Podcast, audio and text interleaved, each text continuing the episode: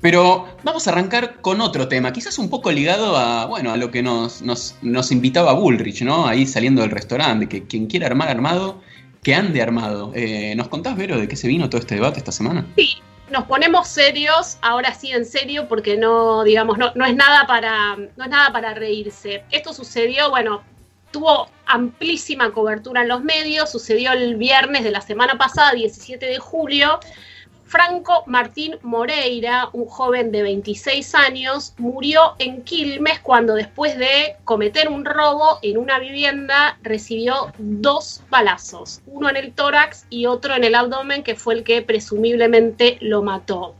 ¿Quién lo mató? Jorge Adolfo Ríos, jubilado de 71 años, que hizo dos disparos cuando perseguía a quienes habían entrado en su casa eh, el primer disparo cuando se estaba yendo y el segundo disparo, según muestra un video que también tuvo mucha difusión y que no me atreví a ver porque soy muy impresionable, aparentemente lo remató. Este, este, este joven ya estaba tirado en el suelo y le volvió a disparar el jubilado Ríos. También circularon versiones de que a Ríos lo golpearon, lo amenazaron, que hubo involucrado un destornillador, casi niveles de, tortura. Em, los otros dos em, jóvenes que habían intentado robar junto con Moreira se escaparon en ese momento. Eh, Martín Salto, de 27 años, se entregó y antes había sido detenido Cristian Chiara, de 23 años. Eh, Ríos está en este momento con arresto domiciliario por el delito de homicidio agravado por el uso de arma de fuego, por el que se prevén hasta 25 años de cárcel. Se habló mucho de este hombre, como decíamos, es jubilado, padre de tres hijos, abuelo de cinco nietos, herrero de profesión, viudo. Él habló con los medios, incluso envió condolencias, dijo que él no quiso matar a nadie, recibió la visita del ministro de Seguridad bonaerense Sergio Berni. Y bueno, inmediatamente que sucedió en los medios se armó la historia del jubilado que mató al ladrón, ¿no? Esta construcción político-mediática y todo el mundo automáticamente que hizo se puso a favor de uno en contra de otro, ¿no? Como siempre de un lado del otro.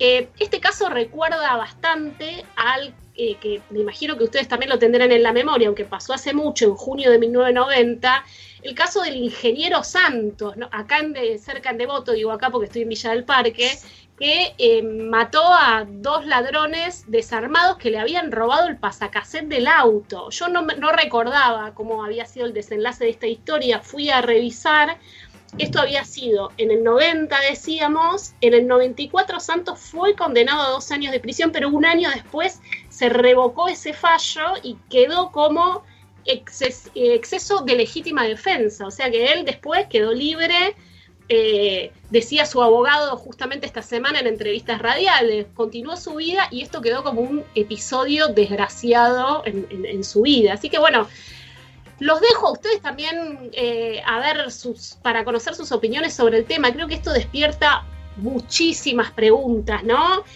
Eh, ¿Cabe el término de justicia por mano propia? ¿Qué se puede decir de esta expresión? ¿Eso no legítima defensa? ¿Qué respuestas quedan? Digo, más allá del episodio mediático, ¿qué respuestas legislativas quedan después que, se suman o que se montan a estos episodios? No quiero dejar de decir que es un hecho grave, que se perdió una vida, una vida que vale, ¿no? Como todas las vidas. ¿Qué opinan ustedes? A mí me interesaría en particular escuchar a... Tenemos un profesional del derecho acá, ¿no? A ver qué, qué opina Fede. Sí, también este, a veces eh, cega el análisis propio porque no puedo hacer otro abordaje que no sea a partir del derecho y, muchas veces cuando se habla de legítima defensa no es un concepto este, abstracto, sino que el propio Código Penal dice, bueno, che, ¿qué, ¿cuándo vos te podés defender y con qué parámetros? Y lo, repaso brevemente como que también para dar un marco a la discusión. Hay algunos requisitos para que exista legítima defensa. Primero, la agresión que uno reciba tiene que ser ilegítima, ¿sí? ¿Se entiende? Pues si es una, agresión por parte de, supuestamente, la policía porque me viene a detener porque soy narcotraficante y no, yo no puedo responder a los tiros. Segundo requisito, tiene que haber una racionalidad del medio empleado. Me vienen a eh, atacar con un tenedor, yo no puedo andar, sí, con una bazuca le respondí. No, tampoco. E, eso también sería exceso, excesivo el uso de la legítima defensa. Tercer requisito, eh, que haya una falta de provocación suficiente. Es decir, si yo empiezo a tirotear a un vecino y el vecino me responde, yo no puedo después volver a dispararle y argumentar que me está defendiendo. No, pues yo fui primero el que lo atacó. Eso más o menos es el parámetro general que existe hace décadas en la Argentina. Una salvedad que sí es importante hacer y es por donde empieza a merodear un poco la discusión, tiene que ver con un agregado que se hizo hace algunos años que tiene que ver con la posibilidad de hacer un ejercicio con arma de fuego de la legítima defensa cuando una persona encuentra a un extraño en, el hogar. Yo estoy durmiendo, escucho ruido, me aparece alguien extraño en mi casa, yo puedo repeler ese ataque eh, y haciendo un uso de la legítima defensa. Ahora. creo, perdón, que fue eh, específicamente este caso, ¿fue así o no? Él estaba durmiendo. Sí, el problema fue que el primer disparo que le hace es creo que el tipo está saliendo, una cosa por el estilo. Ahora, el problema es cuando va hace 60 metros, es decir, media cuadra, el tipo está ya eh, en la calle, tenía el tobillo roto, no se, se estaba arrastrando, y yo, como en uso supuestamente de la legítima defensa, me acerco y lo remato, le pego dos tiros en el pecho. La verdad que no parece que me esté defendiendo porque no hay ningún ataque y ya no está la persona dentro de mi casa. Supongo que, no sé, el, abogado de, esta persona va a intentar justificar que estaba en una situación de emoción violenta o algo por el estilo, ¿no? Me parece, me parece, sí, como estrategia jurídica me parece mucho más sustentable si no, mira, el tipo se enloqueció, entró en pánico, qué sé yo, en el medio de la noche y no, no entendió que lo que estaba haciendo estaba mal. Puede ser, es un argumento. Ahora, decir que es cabe dentro de del marco de la legítima defensa es bastante más polémico. Sí, también me parece peligroso y para que reflexionemos las respuestas que surgieron de parte de altos funcionarios públicos o bueno, o ex funcionarios, pero en todo caso referentes del tema de seguridad respecto de esto, porque tampoco me parece que hay un detalle acá. El hombre estaba armado, más allá de que tuviera o no la autorización para tener el arma. Las armas en la casa, ¿no? Esta cosa de promover que estemos armados para defendernos, a mí en lo personal me parece peligrosísimo porque creo que no se llega a esta situación si vos no tenés un arma en tu casa. Ahora, también es cierto que se viene diciendo, bueno, vivir en el conurbano, el peligro de vivir en el conurbano, que a este hombre ya lo habían amenazado, que tantas veces que te roben, que al final terminás acudiendo a tener un arma en tu casa. Eh, la verdad que las las preguntas que plantea no, no son tan fáciles de responder como pudiera parecer, ¿no? Eh, bueno, tenemos, ¿no? Para escuchar las declaraciones que tuvo, bueno, en primer lugar, eh, bueno, la persona de quien veníamos hablando, que es eh, Patricia Bullrich. Escuchemos lo que nos decía.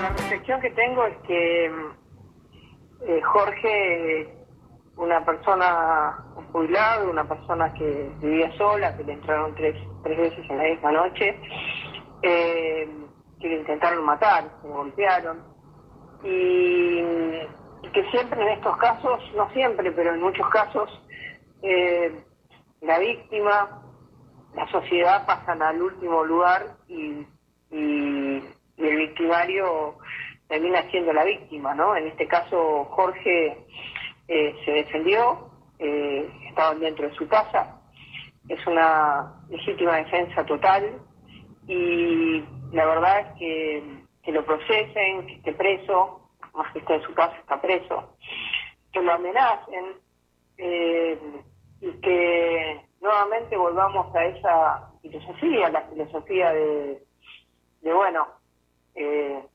algo habrá hecho, me parece que es el mundo al revés.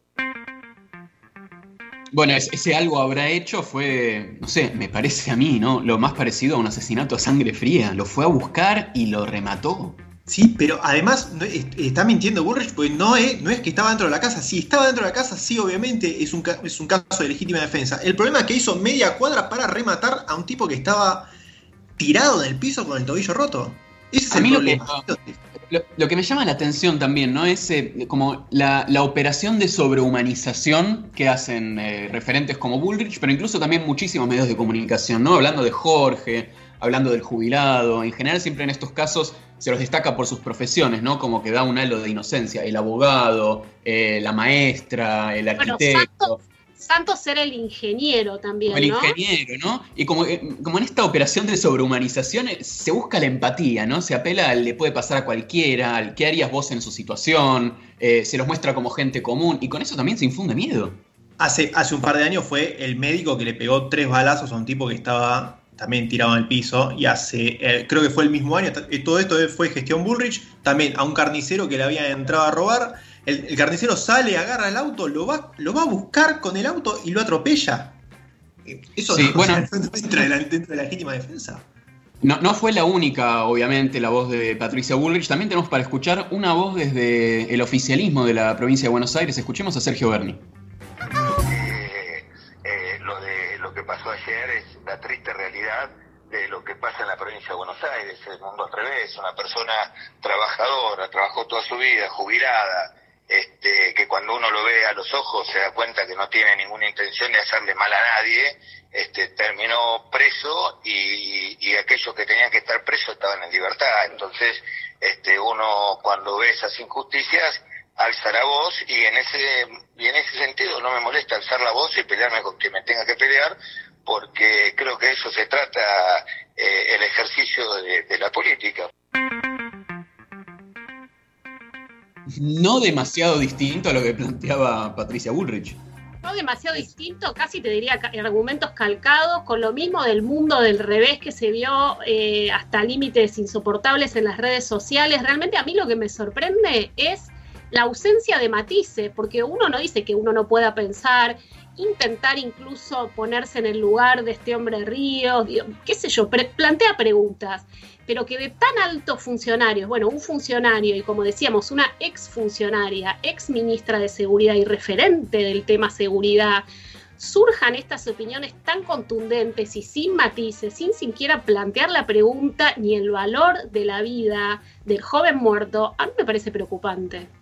No, sí, sí, Sí, perdón, también hay, otra cuestión lateral, otra, discusión tal vez para otro momento, es que cuando hablamos también de la independencia judicial y que, la que los jueces, es también esto, ¿eh? es hay un proceso en marcha, hay un fiscal actuando, hay un juez actuando, no hay por qué no tiene por qué un gobernante o un ex gobernante salir a decir lo que los jueces tienen que interpretar en el caso concreto. Sí podemos discutir, y me parece que es justamente lo que se debe hacer, es, bueno, un marco general, si quieren, en todo caso, un marco general para reformar el Código Penal. Ah, mira, recién hablando de reforma del Código Penal, institucionalidad, me recordaba por acá de, un caso mucho más cercano en el tiempo que no, creo cómo nos acordamos. ¿Se acuerdan el carnicero de Zárate que fue concejal de Cambiemos? ¿No? Eh, me parece que como que cunde muchísimo casos como este. De hecho, esta semana hubo como varios, varias, varias multiplicaciones de este caso, hubo distintos eh, casos de este, de este tipo. No sé, yo quería destacar quizás un par de elementos más para sumar a la discusión y después en todo caso lo, eh, lo seguimos. Por un lado, una preocupación. Yo creo que es imperioso contener este tipo de discursos. ¿Pero por qué? Porque si escalan pueden derivar, por ejemplo, en demandas de flexibilización de las normas de portación de armas o directamente en que pase lo que dice Patricia Bullrich, lo que pide Patricia Bullrich, que el que tenga ganas de armar armado, que ande armado. Y eso puede llevar a una paradoja muy peligrosa, que es que en un sentido individual las personas realmente se sientan más protegidas teniendo un arma, pero que en un sentido más social, más objetivo, haya condiciones de mayor peligrosidad por el hecho de que todo el mundo tiene un arma en la casa. Y hay otro problema que quiero eh, poner sobre la mesa que me parece que es quizás de, más largo alcance, más estructural, eh, es la impunidad y la, sensación de impunidad, ¿no? Eh, que yo creo que también ayudan a contextualizar el porqué eh, y las circunstancias en las que pasan estos sucesos de pedidos de justicia o de, realización de actos de justicia por, por, mano propia, si se lo puede llamar así. ¿A qué me refiero? Que desde la escalada de, de la inseguridad a partir del retorno a la democracia, bueno, lo que llamamos inseguridad comúnmente, es algo que ningún gobierno pudo lograr abordar con éxito, el problema de la impunidad y la sensación de impunidad. Digo impunidad por el hecho objetivo de que no son infrecuentes los procesos judiciales infinitos o las sentencias de dudosa justicia. Pero sobre todo me interesa el problema de la sensación de impunidad, que me parece muy preocupante, porque hay como una disconformidad muy manifiesta ¿no? entre lo que el sistema de justicia ofrece y las, las expectativas de buena parte de la sociedad. Entonces hay como cierta percepción de anomia, de desprotección, de imprevisibilidad, y se engendra como una realidad con esto imprevisible, anómica y también de gran desprotección. Y esos son los actos de justicia por mano propia. Entonces la sensación de impunidad, de que la justicia no funciona, de que acá nadie te cuida, de que acá cada uno está por la suya, eh, bueno, también da lugar a, estos, a estas respuestas imprevisibles, a estas respuestas violentas.